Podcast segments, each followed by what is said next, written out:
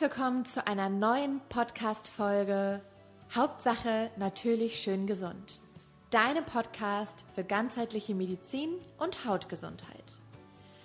Ich freue mich riesig, dass du dich wieder von mir inspirieren lassen möchtest. Mein Name ist Denise, ich bin Heilpraktikerin, staatlich anerkannte Kosmetikerin und möchte die Welt verbessern. Ja, du hast richtig gehört. Ich möchte die Welt ein Stück besser machen, indem ich dir dabei helfe, dich und deinen Körper richtig kennenzulernen und dadurch mehr Gesundheit, Wohlbefinden und Lebensfreude zu erlangen. Also, spitz die Ohren und lausche gespannt. Viel Spaß beim Podcast. Hallo ihr Lieben und wie schön, dass ihr wieder eingeschaltet habt.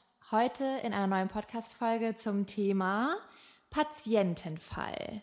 Ihr habt euch ja gewünscht, dass ich mal eine Patientin oder einen Patienten einlade und äh, der oder diejenige mal darüber berichtet, wie die Behandlung bei mir abläuft und äh, was für Erfolgserlebnisse man hoffentlich auch erleben durfte. Deshalb habe ich mir heute die liebe Sophia eingeladen. Hallo, hallo. über die ich mich sehr freue. Und äh, Sophia wird sich jetzt einmal kurz selber vorstellen. Hallo Denise, hallo ihr Lieben. Ich bin Sophia, ich bin noch ganz knapp 28 Jahre alt, wohne in Hamburg und bin seit knapp zwei Monaten bei Denise in Behandlung äh, aufgrund einer Neurodermitis-Erkrankung, die ich vor zwei Jahren entwickelt habe. Genau, also Sophia ist vor zwei Monaten zu mir gekommen aufgrund ihrer Neurodermitis. Das hat sie jetzt gerade schon berichtet. Für diejenigen von euch, die Neurodermitis nicht kennen, Neurodermitis ist eine Hauterkrankung, die man zu den allergischen Erkrankungen zählen kann. Also ähnlich wie Heuschnupfen oder auch Asthma gehört Neurodermitis zu einer Reaktion, die über eine allergische Reaktion im Blut stattfindet. Bei der Neurodermitis ist eigentlich das Hauptsymptom der Juckreiz und die Rötung der Haut zusammen mit einer eventuellen Schälung. Entzündungsanzeichen der Haut sind auch mit dabei und das Ganze kann sehr, sehr belastend werden, weil die Patienten das teilweise nachts, tagsüber 24 Stunden, sieben Tage die Woche, 365 Tage im Jahr an der Haut spüren. Ähm, genau, vielleicht magst du einmal erzählen, Sophia, wie die Behandlung bei mir gestartet hat.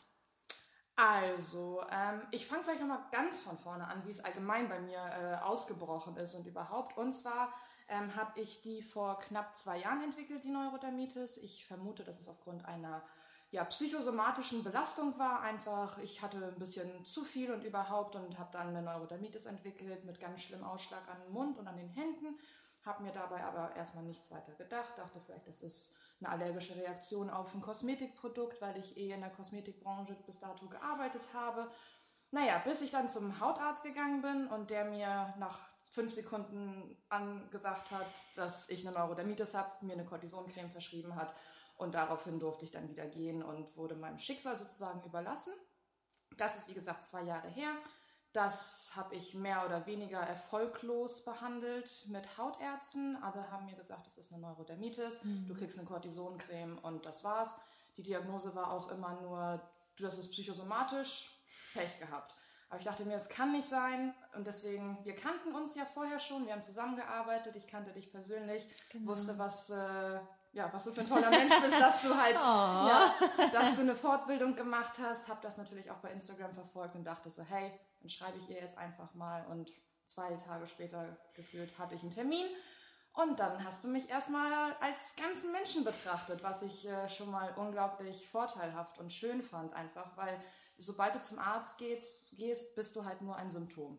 Sondern, oder beziehungsweise ja, du bist halt nur ein Symptom, ähm, du hast einen Ausschlag oder du hast Kopfschmerzen oder ich weiß es nicht was und du hast tatsächlich einmal so meine ganze Lebensgeschichte, meine Lebensumstände, wie sind äh, die Vorerkrankungen in der Familie und das bekommst du bei einem normalen Arzt nicht und das, äh, das war sozusagen der erste Step.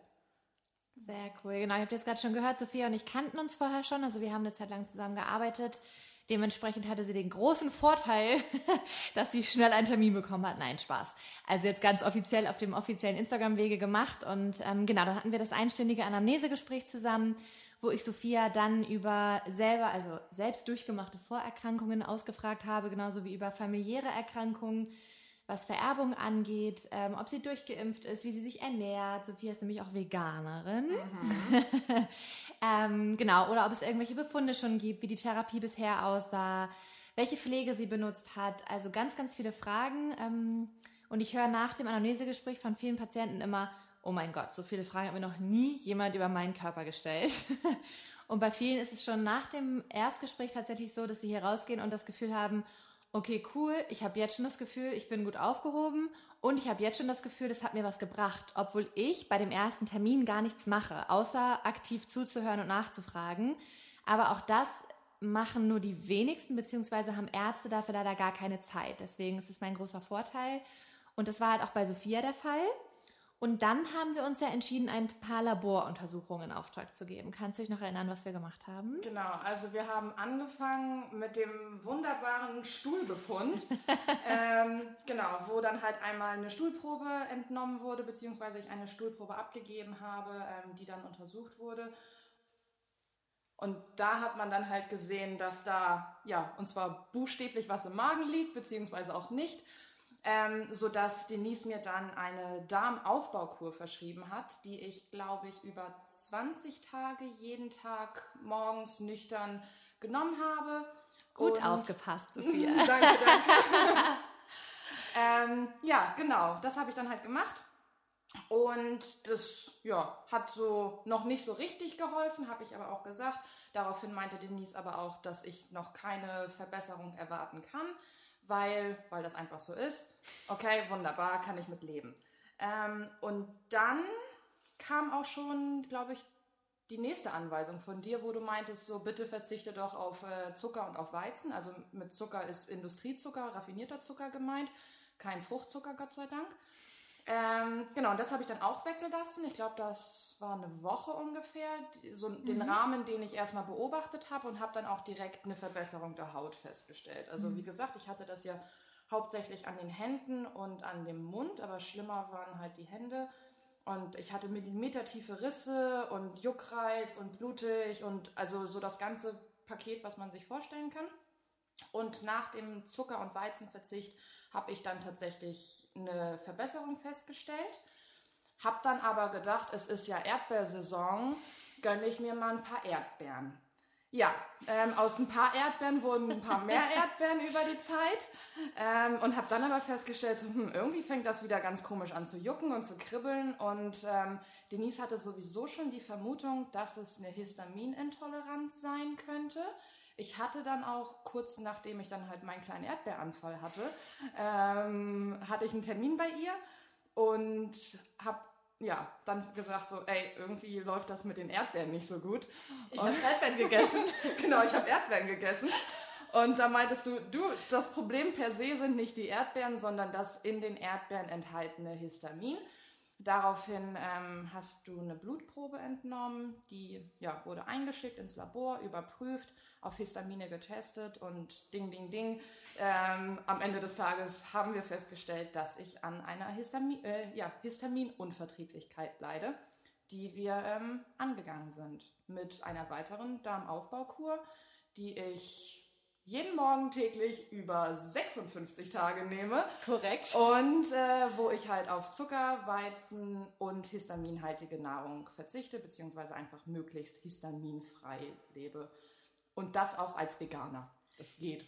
Genau, ich wollte gerade sagen, das finde ich bei Sophia tatsächlich mega spannend. Deswegen, ich freue mich, dass gerade du hier sitzt, weil du Veganerin bist und zusätzlich noch die Einschränkungen mitgemacht hast. Weil ich habe tatsächlich auch einige Patienten, die schon bei vollwertiger Ernährung sagen, wenn man da den Weizen oder Zucker wegnimmt, öh, das kann ich nicht. Äh, was ich auch zum Teil verstehen kann, wenn man in einer psychischen Ausnahmesituation ist oder das irgendwie braucht als Ausgleich. Aber einmal die Frage an dich, wie hat sich das für dich angefühlt? Ähm, am Anfang war es natürlich eine Einschränkung und oh, scheiße, muss das jetzt wirklich sein?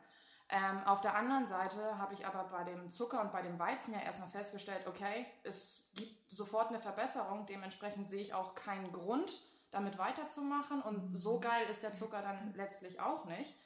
Ähm, bei den Histaminen war das ähnlich. Ich hatte am Anfang wirklich die Befürchtung, so, oh, scheiße, bekomme ich jetzt die äh, Diagnose Histaminintoleranz, weil, oh, dann bist du ja noch, also noch eingeschränkter in Einführungsstrichen, als es ja ohnehin schon bist, wobei die vegane Ernährung keine Einschränkung ist.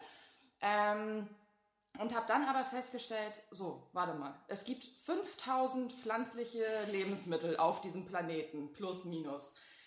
Davon sind einige histaminhaltig, aber auch viele, viele nicht histaminhaltig. Mhm. Und wenn man sich erstmal in diese ganze Geschichte eingelesen hat, was darf ich, was darf ich nicht, stellst du fest, dir bleibt immer noch eine Bandbreite an Lebensmitteln ähm, da und zur Verfügung, die du ja konsumieren kannst. Natürlich musst du aufpassen, aber ich finde auch wie mit jedem Gift sozusagen, die Dosis macht das Gift. Ja. Und ähm, wenn ich zwei Erdbeeren jetzt essen würde, würde nichts passieren. Ein halbes Kilo sieht natürlich ganz anders aus. Ja, also trotz veganer Ernährung kann ich mich histamin, weizenfrei und zuckerfrei ernähren. Weil am Ende des Tages denke ich mir, klar ist Industriezucker so für einen Moment mal ganz cool und ganz lecker, aber den Negativeffekt, den ich dadurch bekomme, das wiegt es halt nicht auf. Dann verzichte ich lieber darauf. Und wie gesagt, es gibt mehr als genug histaminfreie Lebensmittel, die trotzdem lecker sind und süß und alles, sodass ich da gerne drauf verzichte. Ich wollte gerade sagen, ich finde, wenn man merkt, dass es dem Körper gut tut, und ich meine, das ist bei dir ja wirklich offensichtlich, also ne, dadurch, dass bei dir die Haut das Problem war, ist es halt einfach so, dass du siehst, ähm, dann fällt es einem, finde ich, so viel leichter, auf etwas zu verzichten, als wenn man das Symptom nicht hätte. Genau, ich habe auch von so vielen jetzt gehört, denen ich erzählt habe, so ja, ich habe eine Histaminunverträglichkeit, die so meinten, oh, tut mir voll leid und bla, wie blöd. Auf der anderen Seite, ich habe mit meiner Cousine gesprochen, die hat eine, eine andere Hautkrankheit, die mir jetzt gerade nicht einfällt. Ich habe ihr erzählt, yay, wir haben eine Ursache, es ist eine Histaminintoleranz. Und die hat mich beglückwünscht oder beglückwünscht, weil sie meinte so, ey, wie cool, du hast endlich eine Ursache und ich freue ja. mich mega für dich. Und das sollte eigentlich der Ansatz ja. sein, weil endlich nach zwei Jahren Sucherei habe ich endlich gefunden, wonach ich gesucht habe sozusagen. Und da verzichte ich mega gerne drauf, wenn ich mir dafür die Krätze vom Hals halte. Ja. Ja, voll verständlich. Man muss dazu halt auch sagen, dass äh, es bei der Histaminintoleranz halt so ist, dass die Histaminintoleranz auch wieder verschwinden kann. Also man kann es nicht, äh, ich kann es nicht versprechen, sagen wir es mal so, ich kann es nicht versprechen, das darf ich ja auch gar nicht. Das wäre ja ein Heilversprechen, das darf mhm. ich nicht geben. Ähm, aber es ist so, dass bei Histamin aus Erfahrung kann ich sagen, dass die Histamintoleranz quasi immer größer wird. Und je besser man den Darm aufgebaut hat, je besser es einem psychisch geht, umso cleaner die Ernährung eine Zeit lang ist, umso eher ist der Körper halt entgiftet und ziemlich stark gegen diesen Überschwall in Histamin, weil das muss man sich bei Histamin so vorstellen, das ist ähnlich wie bei der Laktoseintoleranz, wo die Laktase fehlt, haben wir bei der Histaminintoleranz das Fehlen an Diaminooxidase. Kurz nennt man es auch DAO, weil dieses Wort hört sich halt an wie ein Harry Potter Zauberspruch. Ähm, das heißt, wir haben einen Enzymmangel und dadurch kann das Histamin im Körper nicht abgebaut werden. Das heißt, das Histamin verbleibt im Körper, also kommt aus dem Magen-Darm-Trakt, bleibt im Körper, ist im Blut, weil diese Enzyme halt fehlen, um es abzubauen. Und dadurch kommt es dann bei Patienten, also bei Sophia jetzt zum Beispiel zur Neurodermitis an der Haut. Ich habe eine Patientin, die kriegt dadurch eine Bindehautentzündung. Ich habe Patienten, die kriegen Migräne. Ich habe Patienten, die kriegen Durchfall. Also es ist super vielfältig und man kann bei Histamin super schwer differenzieren, ist es eine Histaminunverträglichkeit oder was anderes, wenn man nicht mal das Blut untersucht. Also jeder Therapeut, der aufgrund einer Anamnese sagt, oh ja, das ist Histamin hundertprozentig, da frage ich mich, wie das funktionieren soll, weil das so vielfältig sein kann. Es gibt auch Menschen, die kriegen Depressionen. Oh. Also die essen Histamin, denen geht es danach einfach psychisch super schlecht, Krass. weil dieser Schwall in Histamin ähm, aufs Gehirn wirkt. Also das ist halt echt so richtig, richtig komplex und umso wichtiger, dass man halt auch bei einer Neurodermitis, wo ja immer gesagt wird, ja, ähm, Cortison kann man nichts machen, musst du halt mit leben, dass mhm. man auch mhm. da sagt, ganz ehrlich, der Körper sendet einem nicht einfach so Zeichen, weil er denkt, ich ärgere dich jetzt mal, sondern er sendet dir Zeichen, weil er sagt, ey, hier im Inneren ist was uncool und die Haut ist gerade ein gutes Organ, um das kenntlich zu machen. Ähm, und ich finde es einfach wichtig, dass man sich da darüber bewusst ist, dass der Körper nichts tut, was einem schadet, sondern immer guckt, was kann ich tun, damit der Mensch endlich checkt, irgendwas funktioniert hier nicht so, wie es funktionieren so soll. So eine Art Hilfeschrei vom Körper. Genau. Quasi. Ja. ja. voll. Und äh, ich finde, das darf man auch wertschätzen, auch wenn es im ersten Mal total scheiße ist, auf Deutsch gesagt. Ein Ärger traurig macht, psychisch belastet noch zusätzlich, sodass es auch irgendwie so ein Teufelskreis dann irgendwann wird. Ähm, aber wenn man dann so über dir halt einmal dieses Wow-Erlebnis hat, so okay, krass, das war es. Und ich meine, jeder Mensch, der sich normal ernährt, isst halt einfach Histamin ähm, dann glaube ich, kann man das schon sehr, sehr wertschätzen, dass der Körper da einen Weg gefunden hat, um das zu zeigen. Ja, und gerade was die psychische Belastung anbelangt, es war das genaue Gegenteil. Also mit der Ursache kam die Erlösung Ja. sozusagen. Und das war halt das Schöne, weil du endlich eine Ursache hast und du bist nicht nur als Psycho abgestempelt Ja. von Ärzten oder weiß ich nicht was. Ja, es kann und ist auch psychosomatisch Ja. die Neurodermitis, aber das ist nicht die Hauptursache. Und das Genau. war mir auch bewusst. Irgendwann ging es mir ja psychisch wieder gut und trotzdem hatte ich die Kacke Ja. an den Händen kleben. So, ja, deswegen. Was hatten deine Haut- oder Hausärzte eigentlich dazu gesagt, wo du vorher in Behandlung warst? Also ich war erst bei der Hausärztin, Hausärztin nochmal. Ähm, Welche Ärztin? Hausärztin. ähm, der habe ich erzählt, dass ich mich vegan ernähre. Daraufhin meinte sie, das ist ja schon mal gar nicht so schlecht. Und ich hatte vielleicht noch die Vermutung, dass es ein Eisen- oder B12-Mangel sein könnte. So dieses klassische, was den Veganern ja immer fehlt. Ne? Mhm. Ähm, Das fehlt übrigens auch den Nicht-Veganern. Richtig, vor allem B12, supplementiert es bitte. Ähm, genau, und sie meinte, ja, das könnte man testen, müssen sie aber selbst zahlen, weil wenn wir das für sie übernehmen würden, dann würde das ja das System sprengen. Auf der anderen Seite die ganzen Krankheiten, die durch Fleisch- und Milchprodukte wie Herz-Kreislauf und so weiter ähm, verursacht werden, darf man nicht außen vor lassen sodass ich das Argument ein bisschen schwach fand. Meine Hausärztin hat mir daraufhin dann auch empfohlen, in die Politik zu gehen, was ich äh, auch dachte, gut, ich kann es mal versuchen, heute wird es aber schwierig. Naja, und meine Hausärztin, nachdem ich dann endlich meine Histaminintoleranzdiagnose hatte, hat mir dann gesagt, so, ja, ich kann mir nicht vorstellen, dass man das alleine über die Ernährung regeln könnte, weil dafür ist es dann sozusagen einfach zu ja, ne, zu, zu sehr Lappalie sozusagen. Ich müsse weiter cremen, cremen, cremen, da ähm, meine Haut nach wie vor angegriffen ist, die Barriere nicht richtig aufgebaut ist, was ja per se auch stimmt. Nichtsdestotrotz muss ich nicht mit Cortison cremen. Das ist halt ein ganz, ganz massiver Unterschied. Ähm, und ja, also sie war, glaube ich, nicht ganz so begeistert davon, dass ich mich sozusagen von der Schulmedizin verabschiedet habe. Wobei ich ja auch dazu sagen muss, du bist ja auch keine klassische, in Anführungsstrichen, Heilpraktikerin, wo man sich dieses, keine Ahnung, tanzt dreimal um den Brennnesselbusch und um 12 Uhr nachts bei Vollmond. Hä, das Danach musstest du doch machen, Sophia. Hab Tu ich doch doch nicht auch. so. sollte doch äh, unser kleines Geheimnis bleiben. Ähm, nee, genau. Und dass du dem ja trotzdem sehr offen gegenüberstehst. Also hast ja auch gesagt, Hautärztin wolltest du eventuell werden oder halt auch nicht. Ähm, das eine schließt das andere ja nicht aus. Genau. Und ähm, da bin ich einfach sehr froh, dass wir auf einen Nenner gekommen sind. Und ja, meine Hausärztin meinte dann auch noch so, ja, aber was essen Sie denn dann noch, wenn Sie jetzt auf Zuckerweizen und Histamine verzichten? Sie sind doch vegan. Und das fand ich eine absolute Frechheit. Also wer als Arzt nicht weiß, wie Veganer sich ohne Zucker, Weizen und Histamin ernähren können, muss definitiv einen Crashkurs zum Thema Ernährung machen, was sowieso jeder Medizinabsolvent tun sollte, meiner Meinung nach. Denn der Spruch, du bist, was du isst, kommt nicht von ungefähr. Und es sollte Hauptbestandteil eines Studiums sein und nicht irgendwie nur eine Vorlesung oder so. Ja, ja, das finde ich auch echt mega schade. Gerade weil es ja heutzutage auch wirklich, es gibt Studien dazu, es gibt Berichterstattung, es gibt massenweise Erfahrungsberichte über Menschen, also sei es jetzt über Fasten, vegane Ernährung, vegetarische Ernährung, keine Ahnung, alles Mögliche. Da gibt es mittlerweile so viele Berichte zu und auch so viele Beweise, dass es hilft und heilen kann. Und trotzdem ist es in dem Medizinstudium immer noch ganz normal, dass es nur zwei Vorlesungen, a 60 Minuten zum Thema Ernährung gibt. Und da frage ich mich halt auch immer, wie geht das überhaupt? Ja. Also im Jahr 2020 denkt man sich eigentlich, jeder Mediziner müsste doch eigentlich mehr von Ernährung wissen als der Otto-Normalverbraucher.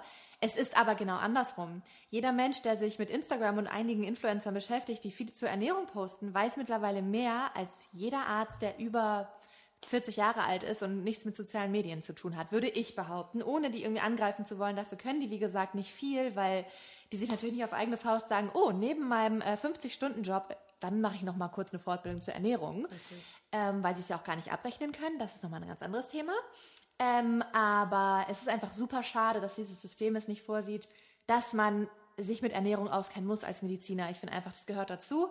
Und umso schöner ist natürlich auch zu sehen, dass bei dir die Ernährung so heftig angeschlagen hat. Ne? Also das ist ja auch nicht immer der Fall. Das will ich hier jetzt auch einmal ganz deutlich sagen, dass es nicht immer so sein muss, dass die Ernährung einen so großen Einfluss auf den Heilungsverlauf hat. Also die Ernährung hat immer einen Einfluss auf die Heilung. Aber dass er jetzt so groß ist wie bei Sophia, dass man wirklich nach zwei Wochen schon sagt, okay, wow, die Haut hat sich um 80 Prozent verbessert und du siehst quasi an den Händen aus wie ein anderer Mensch. Ähm, das ist nicht die Norm, sage ich mal. Das ist natürlich wünschenswert und auch schön, wenn es so ist. Und ich kann auch aus Erfahrung sprechen, dass die Ernährung sehr, sehr häufig gerade bei Allergikern und Neurodermitikern ähm, ein sehr großer Faktor ist. Dass es so schnell geht, muss aber nicht sein. Also manchmal darf man da schon ein bisschen Geduld mitbringen. Ist auch immer die Frage, wie lange man damit schon rumläuft. Also ich habe Patienten, die kommen zu mir und sagen, ich habe Neurodermitis, seitdem ich Baby war und die sind jetzt 30. Da ist natürlich klar, dass man nicht innerhalb von zwei Wochen Ernährungsumstellung sagen kann, ja, Darm aufgebaut, Ernährung angepasst, nach einem Monat ist das alles weg. Dafür hat der Körper schon viel zu lange diese Informationen in sich, dass man über die Haut reagiert. Aber bei dir war es halt gut, weil du nach zwei Jahren den Weg zu mir gefunden hast und gesagt hast, so, irgendwie habe ich das Gefühl, da ist eine Ursache und es ist nicht nur meine Psyche. Mhm. Und ähm, ja, die Erleichterung, ich kenne das ja auch aus meiner eigenen Geschichte, wenn man eine Diagnose hat, ist halt es ist nicht belastend, egal wie groß man sich einschränken muss, sondern es ist einfach nur so, oh mein Gott, okay, da ist wirklich etwas. Ich bin nicht verrückt, ich bilde es mir nicht ein und ich bin kein Psycho. Richtig. Also ich, also ich würde gerade so, sogar sagen, es ist das Gegenteil von Belastung. Es war wirklich eine Erleichterung, einfach zu wissen, was ist es und wie kann ich das einschränken. Wie das dann am Ende des Tages verlaufen ist. So wie gesagt, ich hatte Glück, dass es sofort angeschlagen ist. Das kann natürlich auch länger dauern und langwieriger sein. Aber es, im Grunde ist es eine Erleichterung, weil das Leben dadurch einfach angenehmer wieder wird. Ja. ja. Du hast doch auch Haustiere, oder? Ja, genau. Ich habe äh, zwei Frettchen zu Hause. Die waren nämlich auch äh, Thema meiner Neurodermitis-Erkrankung, sowohl in meinem Bekanntenkreis als auch bei den Ärzten. Ja. Ähm, meine Hautärztin hat mir empfohlen, dass ich doch mal die Tiere zwei Wochen lang komplett außen vor lassen sollte. Mach quasi. doch mal eben. Genau, also nicht anfassen und ja, ich weiß nicht, also alle, die vielleicht schon mal mit Tieren oder auch Menschen zusammen gewohnt haben, wissen, es ist man muss sich mal anfassen. Genau, man ist es potenziell vielleicht möglich, aber in der Praxis durchaus schwierig, ähm, weil ich hätte zwei Wochen lang meine gewohnte Umgebung verlassen sollen. Ganz unabhängig davon, ob ich die Frettchen anfasse oder nicht, deren Partikel schwirren ja trotzdem ja, in meiner klar. Wohnung rum. Ja. Ähm, das heißt, ich hätte zwei Wochen lang mal in Urlaub fliegen sollen und das fand ich halt auch so, weiß ich nicht, das, das war mir eine zu billige Aussage. Ich habe die Frettchen seit drei Jahren, seit zwei Jahren habe ich die Neurodermitis. Wie gesagt, ich habe das auch von einigen Bekannten gehört. Ja, es wird mit Sicherheit an den äh, Frettchen liegen und dann habe ich alle möglichen Diagnosen von fachfremden Personal bekommen. Hobbymediziner. Ja, genau. Oh, naja, und das war halt echt so, nein. Also natürlich könnte es das sein. Ich weiß, dass es ein potenzielles Risikopotenzial gibt, wie auch immer. Aber nee, ich, ich, wollte das nicht auf diese kleinen Tiere schieben, sondern ich war mir ziemlich sicher, dass das ein internes Problem bei mir im Körper ist. Ähm, und deswegen, nee, schieben ja. wir das bitte nicht auf die kleinen Racker. Ist ja gar nicht so selten der Fall, ne? Also ich kenne das auch von richtig vielen Patienten, dass die irgendwie Katzen, Hunde, Kaninchen, Meerschweinchen, was auch immer haben. Gerade auch bei Kindern ein riesiges Thema, dass die Ärzte immer sagen, als erstes mal das Tier weg. Wo ich mir so denke, ja, der Arzt hat wahrscheinlich nie ein Haustier besessen. Das ist nicht so einfach. Und ehrlich gesagt, ähm, ich habe noch nie einen Patienten erlebt, bei dem das wirklich der Auslöser war fürs Ganze. Also es kann es immer noch mehr triggern. Also gerade Katzenhaare sind ja echt häufig ein Problem. Aber dass das der Auslöser war für eine Neurodermitis oder auch eine Allergie oder ein Asthma, äh, also die Ursache der Ursache der Ursache quasi ist, sind meiner Meinung nach nie Tierhaare. Aber das ist mal ein anderes Thema. Ähm, apropos inneres Problem im Körper. Äh, zur Histaminintoleranz. Wie ist es jetzt bei dir? Du hast gesagt, du lebst histaminarm, also du gönnst dir schon mal Ausnahmen, oder? Genau, also zum Beispiel, ich sage immer so, dem Wochenende könnte es auch mal passieren, dass ich eine Cola trinke und auf dem Sonntagabend, weil ich keinen Bock mehr habe, mir irgendwas zu kochen, könnte ich auch zu dem äh, zu der Dönerbude meines Vertrauens gehen und äh, mir eine Falafel mit Pommes und all dem Salat, der dazu gehört, inklusive histaminhaltiger Tomaten ähm, mhm. gönnen. Aber da macht die Dosis halt das Gift. Und ich weiß, dass es nicht Clean Eating ist und dass es tendenziell immer noch Verbesserungsraum gibt, aber so, man muss sich auch mal was gönnen. Weil wenn ich dann nur ganz rigide darauf achte, was muss ich essen und überhaupt, dann werde ich dadurch auch noch bekloppt. Ja.